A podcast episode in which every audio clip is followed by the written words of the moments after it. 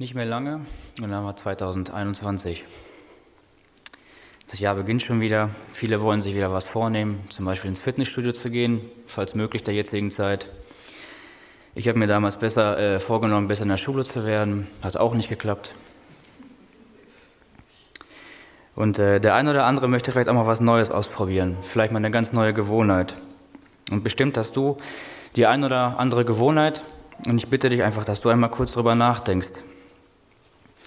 Corona-Zeit macht vielleicht ein bisschen verrückte Dinge mit uns. Der eine holt sich einen Hund, der andere lässt sich vom Cajonspielen inspirieren und so weiter. Ja, und ich möchte einfach die Frage heute an dich stellen, welche Gewohnheit du für gewöhnlich hast. Bei mir war es leider eine lange Zeit so, dass ich meine freie Zeit mit Fernsehen gucken und Playstation spielen verbracht habe. Und ja, die Person, die sich vom Cajon inspirieren lassen hat und sich einen Hund geholt hat, bin ich. Und ähm, ich muss sagen, ich bereue beides auf keinen Fall. Ganz im Gegenteil, inzwischen ist das Spazieren mit meinem Hund ähm, und das Spiel mit dem Cajon eine Art stille Zeit für mich geworden. Weil wenn ich mit meinem Hund spazieren gehen kann, kann ich auch gleichzeitig mit Jesus reden und einfach die Natur bestaunen. Und das macht einfach Spaß und macht Freude im Herzen. Und da meine Frau Gitarre spielen kann, macht es umso mehr Spaß, einfach ja, zusammen Instrumente klingen zu lassen. Aber leider habe ich eine große Schwäche und das ist bei mir leider das Bibellesen.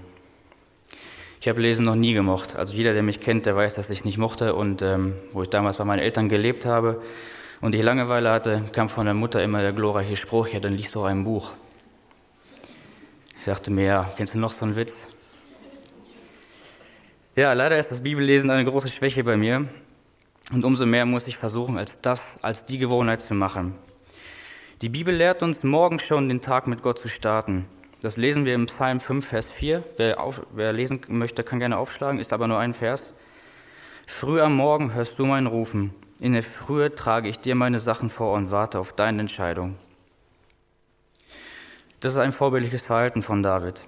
Mir ist manchmal gar nicht bewusst, wie wichtig es ist, morgens einfach kurz den Tag mit Bibellesen oder Gebet zu starten. Umso mehr motiviert mich der Vers, wo David sagt, in der Frühe trage ich dir meine Sachen vor und warte auf deine Entscheidung. Und genauso soll es doch sein, oder nicht?